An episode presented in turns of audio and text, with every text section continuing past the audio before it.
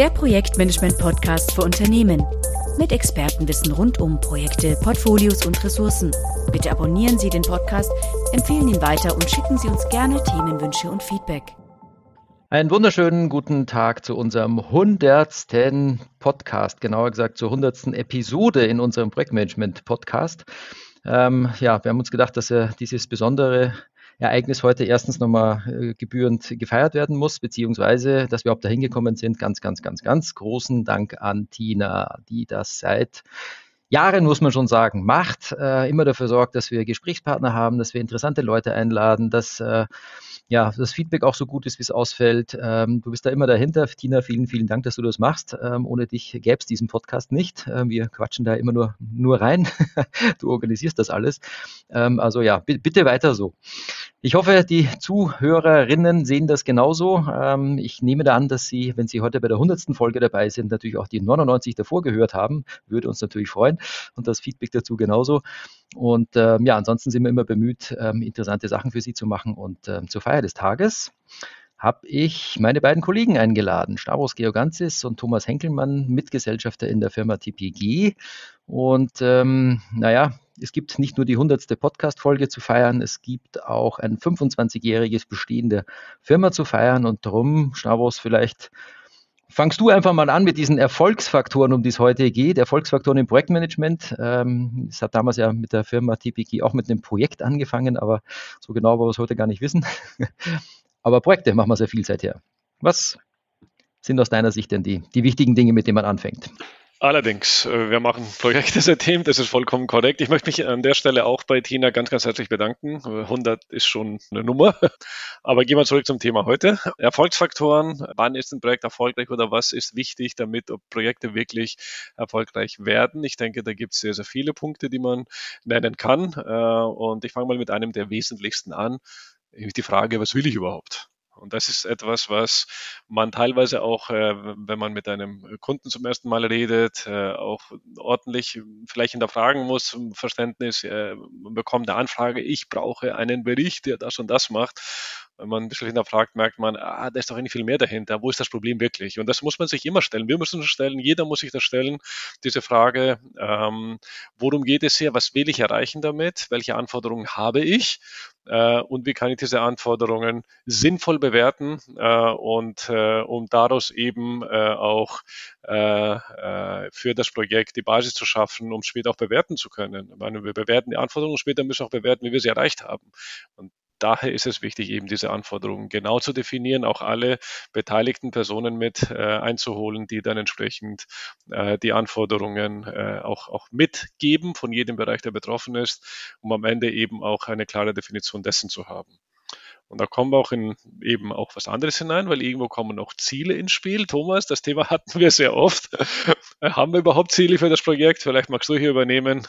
Was ist das für ein, eine Frage, die sich halt hier entsprechend auch stellt? Mit den Anforderungen ist das ja immer so eine Sache. Das kriegen wir ja ganz häufig auch letztendlich von unseren Kunden gestellt. Das können zwischen 20 und 250 Zeilen typischerweise sein mit einer auch sehr unterschiedlichen Datenqualität. Das liest man sich dann dreimal durch und dann überlegt man sich zwei Dinge. Erstens, wie isst man den Elefanten? Und die Antwort ist natürlich häppchenweise. Und das zweite ist, was will der Kunde denn eigentlich damit erreichen, wenn diese Anforderungen alle umgesetzt sind? Also nur das Sammeln der Anforderungen reicht aus unserer Erfahrung typischerweise nicht. Wir müssen ganz klare Projektziele definieren und das kann eben auch heißen, eine Lösung phasenweise umzusetzen, schrittweise einzuführen, in kleineren Bausteinen zu liefern und natürlich am Ende jeder Projektphase auch zu messen, ob man seine Ziele erreicht hat. Also die Definition eines Projektziels oder mehrerer Projektziele ähm, halte ich für einen ganz wesentlichen Erfolgsfaktor, weil man daran letztendlich einerseits verfolgen kann, wo man steht, aber auch das Geleistete intern letztendlich darstellen, auch seinen Stakeholdern letztendlich nachweisen, was man so schrittweise erreicht hat und dann jeweils diese Ziele hoffentlich auch mit einer guten Zufriedenheit beim Kunden, ob das jetzt intern oder extern ist, spielt keine Rolle, ähm, abzuliefern, ja, und selber auch gut dazustehen. Also wenn ich ein Ziel habe, dann kann ich letztendlich dagegen auch mal zeigen, was ich letztendlich gemacht habe. Und der alte Spruch, you never hit a moving target, der stimmt, glaube ich, gerade im Projektmanagement ganz, ganz extrem. Einfach mal festnageln, was man erreichen möchte. Das heißt natürlich, wie kriegt man diese Informationen denn jetzt verteilt, Hans, beispielsweise in einem großen Projekt? Ja, du hast ja gerade schon einen Spruch in die Menge geworfen. Ein anderer Spruch ist, tue Gutes und sprich darüber. Ähm, ja, Projektkommunikation ist ein ganz wesentlicher Punkt und es geht natürlich schon mal los, ähm, eben auch mit den ersten beiden Punkten, was, wer will was überhaupt, wer ist überhaupt irgendwo eingeladen, wer erfährt was davon, wann erfährt er was davon, ach, gibt es da was Neues, wer ist denn da dabei, ach, bin ich nicht dabei, bin ich schon dabei. Also das wird ja sofort, äh, wenn Neuigkeiten verkündet werden, ähm, auch mit irgendwelchen persönlichen äh, Dingen vermischt. Äh, die können gut sein, können schlecht sein. Auf jeden Fall ist es natürlich immer wichtig, das im guten Bereich zu halten, also sich um die Stakeholder zu kümmern, eben ordentlich zu kommunizieren, rechtzeitig die Leute einzuladen, rechtzeitig Bescheid zu geben, über Updates informieren und so weiter. Ähm, und da geht es jetzt nicht einmal vielleicht um die Details, wann was genau passiert, sondern da geht es vielleicht auch einfach mal darum, was über, überhaupt passiert und wer ist überhaupt dabei. Ähm, und ähm, natürlich in der Kommunikation, neben dem laufenden Projekt natürlich dann äh, ja, Verteilung von Informationen, wer kriegt einen Statusbericht, wer gibt den ab, wer gibt den weiter, äh, wer wird in welche Meetings eingeladen, ähm, wer kriegt das Protokoll von den Meetings? Und wenn wir dann wieder was erreicht haben, wie wird das auch gefeiert? Also eben, tue Gutes und sprich darüber. Ich kenne wirklich ganz, ganz viele Projekte, wo das irgendwie ja, toll läuft, aber irgendwie kriegt man es nur am Rande mit und in Wirklichkeit gäbe es viel mehr zu erzählen auch darüber, dass es eben sehr gut läuft und das ähm, sollte man tun. Also Projektkommunikation äh, von Anfang an, da gibt es ja in der Regel einen Kommunikationsplan, sowas äh, ist ja in all diesen Projektmanagement-Methoden, die man so lernen kann, auch mit dabei. Ich kann Ihnen nur raten, den ernst zu nehmen. Es gibt ganz viele Projekte, wo das nicht ernst genommen wird. Ja, die kennen wir eh und die wissen das eh. Äh, ja, wie gesagt, tue Gutes und sprich darüber. Ähm, Wenn es nicht so gut läuft, müssen Sie um die Kommunikation eh nicht sorgen. Das weiß dann eh jeder. ähm, das äh, erfährt man dann ja an allen Ecken und Enden. Ähm, aber wir wollen ja das Positive fördern und das regelmäßig. Also ja, sorgen Sie bitte dafür, dass das von Haus aus funktioniert. Aber by the way, es muss ja was rauskommen und was, was kommt denn hier wirklich raus? Ja, wir haben Anforderungen, wir haben Ziele, aber irgendwann wird ja in jedem Projekt irgendwas geliefert, Stavros. Was, das ist ja nicht alles das Gleiche. Wir müssen mal schauen, ob das machbar ist zum Beispiel neudeutscher Begriff dazu, Deliverables, genau, die Liefergegenstände. ist ganz wesentlich im Projekt, ähm, dass man sich klar macht, was denn eigentlich das Ergebnis dessen sein soll. Nicht nur das Gesamtergebnis, also das Werk oder was auch immer man liefert am Ende, kann ja auch ein, ein, ein äh, bei der Produktion von irgendeinem Gerät, irgendeiner Maschine dann entsprechend genau das sein, was man sieht. Aber eben zwischen den ganzen Meilensteinen oder in den Meilensteinen im Projekt muss man ja teilweise auch Teilergebnisse liefern, eben Teilliefergegenstände. Aber es ist halt wichtig, diese erstmal genau zu definieren, um zu verstehen, was dann am Ende wirklich bewertet wird vom Ergebnis dessen, was, was man macht. Allerdings auch immer die Frage, äh, kann man das überhaupt so machen, wie man sich das vorstellt? Ist das überhaupt machbar? Äh, und diese Machbarkeit ist ein wesentlicher Punkt, der schon von Anfang an geklärt werden muss. Nicht so schlimm, als wenn man dann später im Projekt merkt, äh, nett gedacht, aber mh, hm, geht doch nicht so ganz. Das soll man vielleicht nochmal neu aufrollen und, und schauen, dass wir das mit anderen Mitteln äh, eben umsetzt. Also hier ist es natürlich wesentlich, die Machbarkeiten zu geklärt zu haben zu Beginn des Projektes für die Liefergegenstände, die man entsprechend auch äh, im Projekt auch erzeugen und auch als Ergebnis dann eben äh, bringen muss. Äh, und äh, neben den Liefergegenständen als, als, als Ergebnisbetrachtung oder als Ergebnisdefinition äh, ist natürlich auch die Frage, ähm, wer kann das überhaupt machen? Wer kann überhaupt so einen, so einen Liefergegenstand ähm, entwickeln? Wer kann ihn umsetzen? Welche Ressourcen brauche ich dafür? Habe ich überhaupt diese Ressourcen? Da kommen wir zu einem ganz anderen Bereich, der eben auch ein ganz wesentlicher Ressourcenfaktor ist. Thomas, ich denke, Ressourcen und Budgets im Projekt ist wohl auch ein, das nächste Thema, das wir auch betrachten müssen. Gut, Slavos, du hast gerade schon angesprochen, Machbarkeit klären. Das hat natürlich bei den Liefergegenständen ganz viele Facetten. Das eine ist sicher eine technische Lösbarkeit. Ist es überhaupt darstellbar? Ja, aufgrund von technologischen Begrenzungen, das was der Kunde oder der, der entsprechende Antragsteller sich dort wünscht. Das zweite ist, können wir es denn leisten? Also haben wir das Know-how dafür? Haben wir die Leute dafür? Im Zweifelsfall können wir vielleicht auch zukaufen. Vielleicht brauchen wir auch einen gewissen technologischen Invest. Also jetzt geht es einfach darum, mal zu klären, wenn ich meinem Kunden etwas verspreche für dieses Projekt, dann möchte er natürlich nicht nur wissen, dass es geht, sondern auch bis wann es geht. Also ich muss tatsächlich am Anfang des Projektes, auch das ist eine Binsenweisheit, meine Ressourcenverfügbarkeit abklären. Und zwar am besten fürs ganze Projekt. Und das ist immer ganz spannend bei Kunden, die mit großen Projekten kommen, die sagen, na ja, das läuft jetzt drei bis vier Jahre. Wir budgetieren und planen jetzt aber mal nur das erste Jahr. Ja, und nach dem Motto, da machen so lange die Augen zu und kreuzen die Finger und hoffen, dass es halt dann noch gut geht im zweiten und dritten Jahr, ist halte ich manchmal für zu kurz gesprungen. Ganz klar, man weiß nicht immer ganz genau, was alles benötigt wird, aber ich denke mal, eine Ressourcenverfügbarkeit auf einem relativ groben Level über die Projektlaufzeit ist etwas, was man vorher klären kann und sicher auch das Gesamtbudget, damit es nicht zu Überraschungen kommt. Da wird man hoffentlich nicht gleich alles verbrauchen, sondern sich ein bisschen Reserven auch einbauen. Das ist dann eher das Handwerkszeug dazu, aber ich denke mal, mit diesen beiden Größenordnungen zugesicherte Verfügbarkeit Möglichkeiten, da muss man mit der Linie reden und Budgets, da muss man vielleicht mit dem Controlling reden, kann man ein Projekt auch guten Gewissen starten. Und das heißt natürlich, irgendjemand wird das Ganze auch bezahlen müssen und bezahlen wollen. Und jetzt ist Hans, wie kriege ich denn Unterstützung für so ein Budget?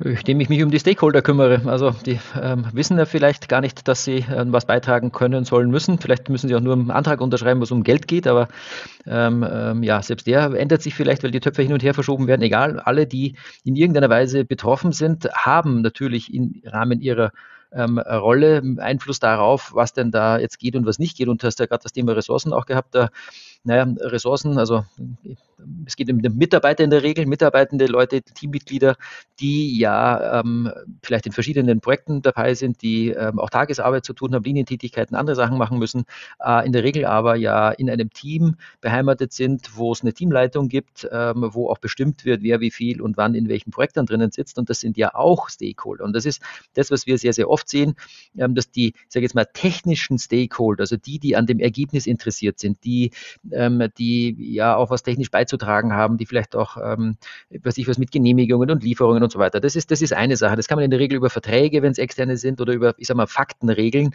ähm, weil es um Technik geht. Ja? Aber die härteste Sache ist in der Regel ähm, die Unterstützung der Stakeholder, die Ressourcen haben, sprich die Teamleitenden, die Abteilungsleiter und Leiterinnen, die ähm, eben Leute haben, die wir in den Projekten brauchen und die müssen ja auch dafür begeistert werden, dass sie letztendlich genau den äh, wichtigen Kopf, der eben zum Thema Machbarkeit, genau das kennen wir, was wir in diesem Projekt brauchen, auch wirklich für unser Projekt rechtzeitig zur Verfügung stellt. Ähm, und nicht dann sagt, naja, habe gar nicht gewusst, was da los ist, äh, mitgemacht, dann macht er was anderes. Und dann, ja, dann hat er auch was anderes gemacht. Und der wäre zwar eingeplant gewesen, aber leider war er dann doch nicht da. Ich glaube, das, das Lied, das kennen Sie alle, ähm, also sich um die Stakeholder zu kümmern, Klar, mit den externen Lieferanten und so weiter, das ist, wie gesagt, das ist durchaus formalisiert, ähm, aber vor allem intern, wenn es um Menschen geht, wo es also etwas weicher auch wird und ähm, etwas sozialer vielleicht auch oder vielleicht manchmal auch ein, bisschen asozialer, weil es leider Gottes nicht so läuft, wie man sich das wünscht, ähm, da ist es extrem wichtig, sich wirklich die Rückendeckung zu holen. Ähm, sonst kommt man halt nicht weiter. Aber ähm, das ist eine Fähigkeit, die ja der Projektleiter auch haben muss. Und die, P, also die PM, die Projektmanagement-Kompetenz der Projektleiter selber, ist was ganz Wichtiges und etwas, was jetzt nicht gerade weniger wird in letzter Zeit. Die Welt wird ja auch nicht gerade einfacher. Jo, kann, dem kann ich nur zustimmen. Die Kompetenz des Projektleiters oder der Projektleiterin ist definitiv eine sehr wichtige Aufgabe. Man tendiert ja immer wieder mal dazu zu sagen, Mensch, der oder diejenige, die kennt sich da aus mit der Technik und genau, die soll mal die Projektleitung übernehmen. Das schafft die Person schon irgendwie. Und das ist oftmals wirklich ein, eine Gefahr. Das heißt nicht, dass es auch nicht äh, Leute mit technischem Wissen gibt, die wunderbar ein Projekt leiten können. Das ist überhaupt stellt niemand in Frage.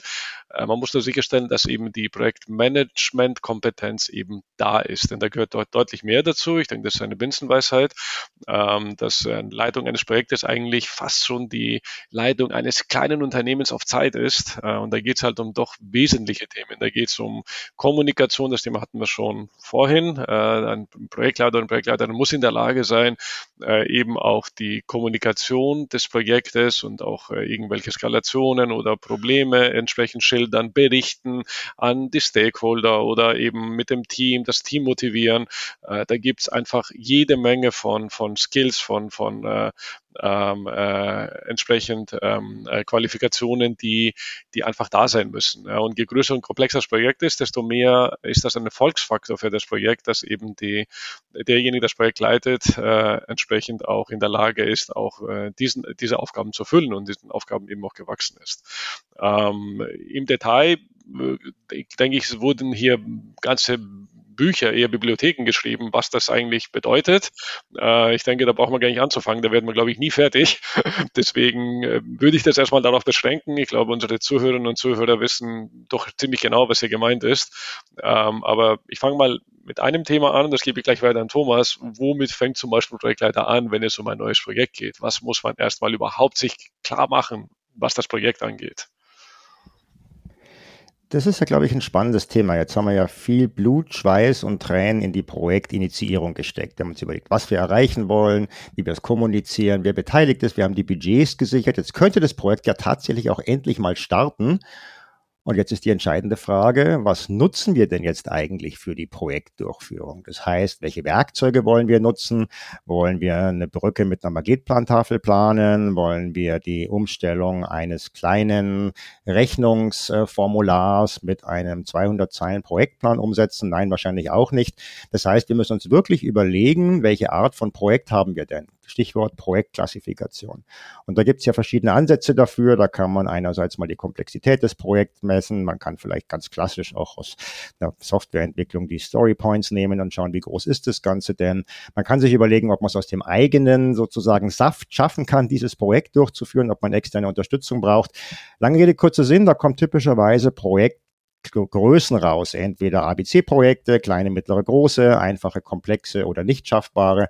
Und die legen dann natürlich in der Konsequenz sowohl die Werkzeuge als auch eben diese eben besprochene Qualifikation der Projektleitung fest. Das heißt, aus dieser Projektklassifikation die erstaunlich selten gemacht wird, so nebenbei aus unserer Beobachtung, ergeben sich ganz konsequente Vorschriften, wie ein solches Projekt tatsächlich handhabbar ist und was man dafür einsetzen muss.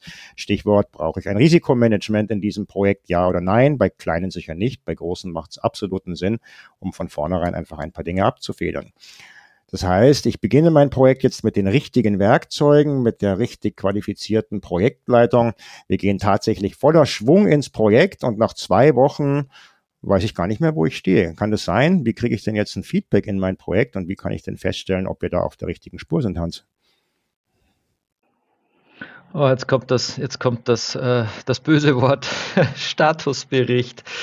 Ähm, ja, also man muss ja irgendwie schon schauen, wo man steht und äh, wo, wo, wie geht's weiter, was ist gut, was ist schlecht. Und ich meine, mit ein Hauptgrund, warum man ein Projektmanagementsystem oder überhaupt Projektmanagement einführt, ist ja, wenn man ein Frühwarensystem möchte. Es ist ja etwas, was wir hier verfolgen in Form von Projekten, was ein Ziel hat, was eine Zeit hat, was ein Budget hat und so weiter. Und da würde man natürlich stehen, wie weit ist man denn jetzt schon gekommen von dem, was man erreichen wollte? Ist man am Weg, der passt? Ist man da leicht ähm, im Graben? Ähm, hat man da irgendwo eine Abzweigung verpasst oder Jetzt mal hören wir mal auf mit der Bildsprache, ganz konkret. Ähm, irgendeinen Statusbericht muss jeder machen. Ja, der kleinste Statusbericht ist, was ist das? Na, ich würde sagen, eine Ampel und ein Kommentar. Eine Ampel im Sinne von ja, einer langen Liste kann ich das Projekt identifizieren, bedroht gelb, grün und Kommentar daneben. Das ist vielleicht der kürzeste Statusbericht, den man überhaupt machen kann. Ähm, und natürlich gibt es dann, ähm, ja, wir haben auch schon einen One-Pager bei Kunden, die äh, mittlerweile sieben Seiten haben, hat man als One-Pager angefangen, das äh, Wort ist etabliert, weil das Statusberichtswort äh, irgendwie ein verpöntes ist, also heißt halt immer noch One-Pager, hat aber wie gesagt schon lange mehr als eine Seite. Ähm, da gibt es alles Mögliche, ja? also da muss man damit umgehen, ähm, aber egal wie groß, dick, breit, fett das Ding ist, es gibt eine, einen ganz, ganz, ganz wesentlichen Punkt und das ist, lese ich da drinnen, wie es dem Projekt wirklich geht? Oder hat es irgendjemand so geschrieben, dass er halt auch die nächsten Monate Ruhe hat, weil er so tut, als wäre alles in Ordnung? Oder ist das, ist das ehrlich, was da drinnen steht? Ja? Hand aufs Herz, wir machen ja gerne die Umfrage, ähm, auch bei unseren, also bei Veranstaltungen, bei Kundenthemen. Ähm, ähm, wie gehen Sie denn um mit einer roten Ampel? Setzen Sie die ehrlich, ja oder nein? Und unsere Erfahrung ist, das ist da mit der Ehrlichkeit und Selbstzweck, also da wird schon ganz schön viel vermischt. Ähm, es ist also bei weitem nicht so, dass man, wenn man jetzt das perfekte System nach der perfekten Klassifizierung ein, bearbeitet mit den perfekten Methoden und so weiter, man hat alle diese Daten da. Nehmen wir an, die wären alle aktuell. Immer noch die Frage, stimmt es oder stimmt es nicht? Oder wer verfolgt hier welche Politik oder nicht? Das ist eine ganz krasse Kulturfrage letztendlich. Und ähm, ich schmeiße mal eine Zahl in den Raum und erst 50 Prozent ist unsere Erfahrung ähm, ähm, was die Ehrlichkeit mit roten Ampeln betrifft. Äh, und zwar die Hälfte der Leute, die wir so befragen, sagen in der Regel, ja, nee, da sind wir ehrlich, das, was soll's, das muss ja sein, wenn ich das falsch mache, ist ja Blödsinn. Ja, aber die andere Hälfte sieht es halt anders. Die sagt halt, hm, was denken denn die anderen von mir? Hm, da werde ich doch ausgelacht, hm, nee, da kriege ich Probleme, muss zum Report in die Zentrale, das will ich nicht oder whatever. Oder ich, ich weiß, guck mal, alle Leute wissen, dass, jetzt wenig, dass wir zu wenig Leute haben. Das Ding ist in Wirklichkeit dunkelrot. Das Projekt dauert noch zwei Jahre. Soll ich jetzt jeden Monat rot berichten? Na, den Stress tue ich mir nicht an. Ich mache es gelb. Da fahre ich knapp unterm Radar. Und in zwei Jahren, wenn es explodiert, ja, dann explodiert es ja sowieso. Helfen tut mir ja eh keiner. Also dafür habe ich ein Projektmanagementsystem nicht eingeführt sondern wir haben es eingeführt für mir wird geholfen, weil ich es ehrlich schreibe, aber das ist eine Kulturfrage, ist eine Umgebungsfrage, da gehören alle dazu. Ähm, das ist ein extrem wichtiger Punkt, ähm, aber wenn man den nicht geregelt hat, wird es halt nicht besser. Und by the way, die, die Kernfrage bei diesen Dingen ist meistens, ähm, die Ressourcenfrage. Wir haben am Anfang ja theoretisch Budgets geklärt. Thomas, du hast schon, schon, schon gesagt, ähm, am Anfang guckt man, wer da ist und dann guckt man, wie man rauskommt. Ja, genau. Und die Ressourcenfrage ist ja dann die, die das Projekt rot treibt ähm, und so weiter. Und das Ressourcenmanagement wäre ja so gut, wenn es ordentlich laufen würde. Und ähm, dann hätte man vielleicht überhaupt weniger rote Projekte, oder, Stavros? Wie siehst du das? Ja, das ist genau die Frage. Ich meine, Ressourcen haben eine Eigenschaft, die gibt es einfach wie Sand am Meer und ich kann mich einfach bedienen und äh, dann läuft halt alles. Ne? Das ist ja überhaupt kein Problem. Nein, genau das ist nämlich das Thema, dass genau diese Knappheit der Ressourcen eben äh, eines der größten Probleme bei so ziemlich allen Projekten ist, die man so äh, analysiert und sieht. Ähm, wir haben am Anfang darüber gesprochen, die Verfügbarkeit der Ressourcen ist ein wichtiger Punkt. Ja? Ich brauche einen gewissen Skill und dann habe ich den gefunden und sage, ah, wunderbar, den nehme ich mir jetzt einfach und dann kommt eine Woche später der Teamleiter oder Teamleiterin und sagt, äh, Moment mal, äh, diese Person ist gerade in einem anderen Projekt, das geht jetzt aber gerade nicht, aber ich brauche ihn doch dringend. Ähm, und dann fangen die Probleme eben damit an. Und das ist ein Thema, wo man eben einerseits von den Prozessen her uns sich klar werden muss, äh, wie organisiere ich sowas, wie gibt überhaupt eine Person frei. Ähm, und dann ist es aber noch viel mehr eine Toolfrage, weil ich muss erstmal verstehen, ähm, wer hat welchen Skill und wer ist überhaupt verfügbar und wie kann ich diese Person gewissermaßen buchen. Ähm, und dazu gehört eben auch, dass man äh, auf Basis von eben aktuellen Daten von anderen Projekten in der Lage sein muss, in einem gewissen Zyklus auch immer wieder die Ressourcen zu, äh, anzufragen und dann entsprechend auch äh, die Leute, die äh, für, für, die, für das Projekt auch entsprechend zugesichert zu bekommen ähm, und dann auch entsprechend auch ein, ein äh, auch für die gesamte Firma oder, oder eben die, alle Projekte auch äh, Aussagen treffen zu können, wo eben generell Bedarf ist nach einem Skill, den man vielleicht dazu kaufen muss oder auch externe mit einbinden kann aber all das funktioniert nur dann, wenn man auch eine vernünftige Datenbasis hat, ähm, die auch entsprechend gepflegt ist und auf der man auch entsprechend auch Entscheidungen treffen kann. Also letztendlich ein zentrales Projekt- und Portfolio-Management-Tool, was eben hier äh, das Ressourcenmanagement auch sinnvoll und vernünftig für alle beteiligten Rollen unterstützen kann. Oder Thomas? Ich denke, das ist ein wesentlicher Punkt auch im Hinblick auf PMO. Naja, wir sind ja als Beratungsunternehmen genau in der Situation, dass wir solche Anfragen, wie verbessere ich mein Projektmanagement am laufenden Band bekommen und hoffentlich auch gut beantworten. Da geht es sicher immer um Methoden, Prozesse, Vorgehensweisen, agil hier und klassisch dort, alles in Ordnung. Aber irgendwann wird man auch zu dem Punkt kommen, wo man sagt, wir brauchen jetzt auch etwas Umsetzbares, irgendwas, was man anfassen kann, wo man was drin sieht. Und da geht es natürlich dann um ein zentrales PPM-Tool. Wir haben ja dazu fast schon beliebig viele Informationen verfügbar. Ja, Stichwort PPM Paradise, wo man das alles tatsächlich sich nicht nur vorstellen, sondern auch wirklich anschauen kann. Und jetzt geht es natürlich hier darum, ein solches Werkzeug auch einfach mal einzuführen und von Anfang an zu nutzen. Und da gibt's wirklich keine Ausreden mehr. Das heißt, jeder kann heute hingehen, kann mit verschiedener Komplexität und Granularität eine Projektliste bekommen, in welchem Werkzeug auch immer. Das ist gar nicht kriegsentscheidend, dass wenigstens mal alle Projekte mit Hans roter Ampel drinstehen und einer kurzen Status, damit man mal sieht, was gibt's denn alles bei uns und ähm, wo stehen denn diese Projekte auch. Damit kann man sofort starten. Ja, damit kann man auch sofort starten, Verbesserungen zu verfolgen, weil es vielleicht weniger rote, gelbe Ampeln gibt und mehr grüne, weil es mehr Projekte werden, weil wir vollständig zuständig werden. Und das ist natürlich ein schöner Effekt. Und da muss man nicht bis in die siebte Nachkommastelle das Thema Portfolio Management und Strategiebewertung durchexerzieren, sondern einfach mal mit einem PM-Tool anfangen. Dazu braucht man eine starke Unterstützung im Unternehmen. Klar, sicher Leute, denen das Spaß macht, aber eben auch eine typischerweise zentrale Anlaufstelle. Das ist weniger ein technischer Application Owner oder eine IT. Das ist ganz häufig ein PMO.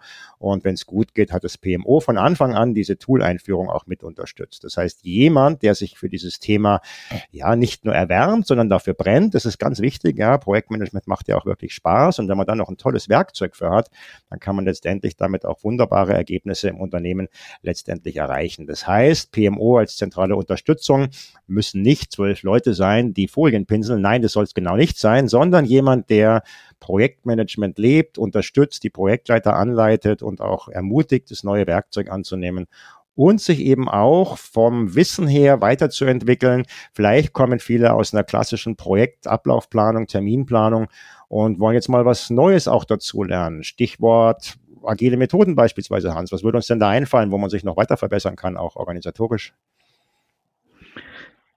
Oh, da fällt uns viel ein. Ähm, das können wir jetzt von vorne anfangen, die ganze Zeit nochmal dafür benutzen. Das ist ein abendfüllendes Thema in Wirklichkeit. Ähm, ähm, aber in Wirklichkeit geht es ja insgesamt darum, eben zum Thema Verbesserung. Jetzt, du hast gerade gesagt, man kommt von der klassischen Geschichte, ja klar, und dann geht man vielleicht rüber und sagt, bestimmte Anteile meines Projektes sind vielleicht mit Software und in Software, da haben wir irgendwie schon gehört, dass das mit agilen Methoden irgendwie besser läuft. Viele versuchen auch Hardware-Themen äh, mit agilen Methoden zu machen. Das geht bestimmt auch in bestimmten Maßen. Äh, da muss man schauen, was davon genau passt.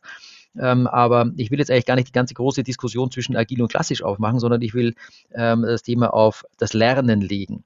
Wir führen ein System ein. Wir haben uns von Anfang an darüber Gedanken gemacht, wie man äh, so ein Projektmanagementsystem aufbaut, beziehungsweise wir haben jetzt auch Kundenprojekte besprochen. Also wie, wie, wie mache ich als Projektleiter mein Projekt selber? Ja klar, es macht halt jeder in seinem Bereich. Klassifikation, alles das haben wir. Sie werden also irgendeine Projektmanagement-Umgebung samt Tool am Laufen haben.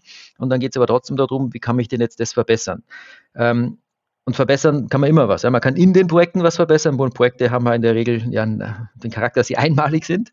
Das ist dann halt schwierig, im selben Projekt nochmal was zu verbessern. Aber by the way, agile Methoden, da kann man sich viel jetzt abschauen. Ähm, wie ist denn das da? Bei agilen Methoden gibt es halt nicht Lessons Learned am Ende, sondern da gibt es halt eine Retrospektive am Ende eines Sprints also idealerweise alle zwei Wochen zum Beispiel. Wenn Sie eine Sprintlänge von zwei Wochen haben, gibt es alle zwei Wochen erstens ein Review, wo man den Stakeholder nochmal zeigt, wie weit man gekommen ist ähm, und nicht vielleicht erst beim, in den nächsten vier Monaten, wenn man wieder mal Meilensteine erreicht hat in dem klassischen Projekt. Also man hat einen engeren Kontakt ähm, sowohl inhaltlich als auch zu den Kollegen, mit denen man gemeinsam zusammenarbeitet ähm, und macht das einfach häufiger. Und das ist etwas, was wir was wir uns bei vielen Bereichen anschauen können. Ähm, und das ist aus meiner Sicht auch das, das, das Hauptthema aus agilen Methoden, dass man einen Rhythmus hat und nicht auf Zuruf arbeitet, sondern dass man regelmäßig zusammenarbeitet, dass man Teams relativ konstant hält ähm, und dass man sich eben gemeinsam daran ähm, orientiert, was hat man schon erreicht und was kann man denn daraus besser machen. Und das nicht erst am Ende eines Projektes, sondern laufend.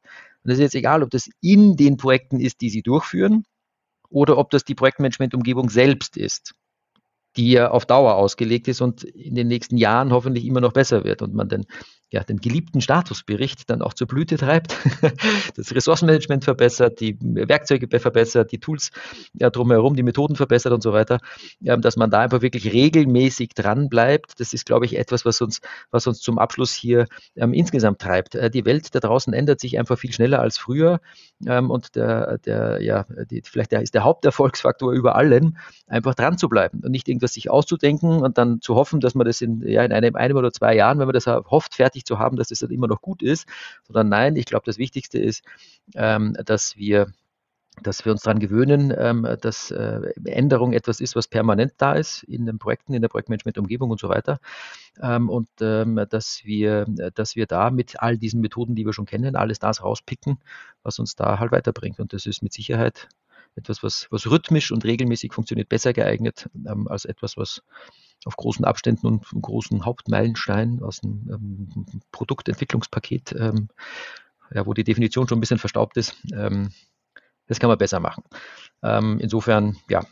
Jetzt haben wir eine ganze Menge uns angehört. Wir haben jetzt, ich glaube, so zwölf Punkte haben wir uns vorgenommen, die zu erwähnen. Ähm, es gibt ja auch das Thema der Projektmanagement-Ausbildung. Ähm, man kann sich ja zertifizieren lassen nach GPM, äh, PMPs, äh, nach PMI und whatever. Und Scrum Master kann man werden oder ähm, Prince 2, Professional hier oder Professional da. Thomas, wie siehst du das? Jetzt haben wir alle möglichen Methoden äh, hier besprochen, die man so, so organisieren kann. Aber jetzt mal zurück zu den einzelnen Personen. Ist das ein Erfolgsfaktor, dass ich zertifiziert bin? Ist das wichtig? Ist das Brauchen wir das? Ich glaube, für die Mitarbeiter ist es häufig ein Goodie. Also viele unserer Mitarbeiter, die eine gewisse Zeit dabei sind, ähm, können ja bei uns dann PMP-Ausbildung letztendlich absolvieren. Also es ist wirklich ein Incentive für die Beteiligten, stelle ich fest. Die Anwendbarkeit in den einzelnen Projekten hängt sicher ganz stark davon ab, welche Art von Projekten ich mache. Und ich denke mal, von den ganzen Methodenbaukasten, den ich dort lerne, kommen wir vermutlich wieder auf die gleichen zwölf Punkte, die wir jetzt gerade einfach mal genannt haben. Und unsere Credo ist ja letztendlich im Projektmanagement mach es einfach. Ja, also mach es einfach. Es muss nicht kompliziert sein und auch einfach mal zu starten, einfach mal anzufangen, nicht mit allen Methoden, aber mit einem gewissen Bodensatz und sich dann weiterzuentwickeln. Und ich glaube, wenn man da mit einer guten sozusagen Hintergrundausbildung ähm, und eben Erfolgsfaktoren ins Rennen geht, dann hat man auch faire Chancen, ein gutes Projektmanagement aufzubauen und auch über lange Zeit weiterzuentwickeln. Das ist ja nicht einmal hingestellt und es läuft, sondern es ist ein Entwicklungsprozess, sowohl bei den Tools als auch bei den beteiligten Leuten, der über lange, lange Zeit geht. Und das sehen wir ja auch bei Kunden, die wir seit 10, 15 oder 20 Jahren schon unterstützen im Projektmanagement. Das ist ja eigentlich unglaublich und die immer noch weiter ausbauen, immer noch besser werden, immer noch bessere Kennzahlen in ihren Projekten erreichen. Also da gehört sicher auch der lange Atem dazu als Erfolgsfaktor Nummer 13, aber den hört man ja nicht so gerne. genau. Das heißt, ähm, nach der Geschichte, dass wir gesagt haben, wir müssen viele Sachen im Rhythmus und regelmäßig betreiben, ähm, ist vielleicht äh, der letzte Punkt jetzt auch noch, dass man einfach auch dranbleiben muss. Du hast jetzt wirklich eine lange Zeit ähm, erwähnt, wie wir Kunden schon betreuen. Da könnte man sich eben fragen, so, hä, wieso werden die denn nicht fertig? Naja, weil es ähm, natürlich eine Frage der Menge von Personen ist, die daran beteiligt sind, eine Menge, Frage der Menge von Methoden ist, die man einführen möchte. Außerdem ändert sich mal wieder was. Und haben wir vorhin schon gesagt, die Änderung ist ja leider Gottes in letzter Zeit eine, eine große Konstante geworden, dass sich ständig was ändert. Ähm, und dementsprechend ähm, ist äh, vielleicht der letzte Appell jetzt hier noch aus unserem Podcast, äh, bleiben Sie dran. Wir sind auch schon seit 25 Jahren dran, ähm, Ihnen äh, gutes Projektmanagement und Methoden und Tools und so weiter zu liefern. Ähm, bleiben Sie bitte selber auch bei diesem Thema dran. Es wird nie aufhören, es wird auch nie langweilig, das ist das Schöne an dem Job. Ähm, und ähm, insofern hören wir uns vielleicht in Folge 101. Ja, vielen Dank fürs Zuhören. Ähm, Thomas Stavros, vielen Dank fürs Mitmachen und nochmal danke, Tina, äh, für die, äh, für die ersten 100 Folgen. und ähm, Ihnen, liebe Zuhörer und Zuhörerinnen, ähm, viel Spaß, wo immer Sie gerade sind ähm, und viel Erfolg in den Projekten. Tschüss. Dankeschön. Tschüss. Viel Erfolg. Ciao. Weitere Informationen zu Projektportfolio und Ressourcenmanagement finden Sie auf unserem YouTube-Kanal und dem TPG-Blog unter www.tpg-blog.de.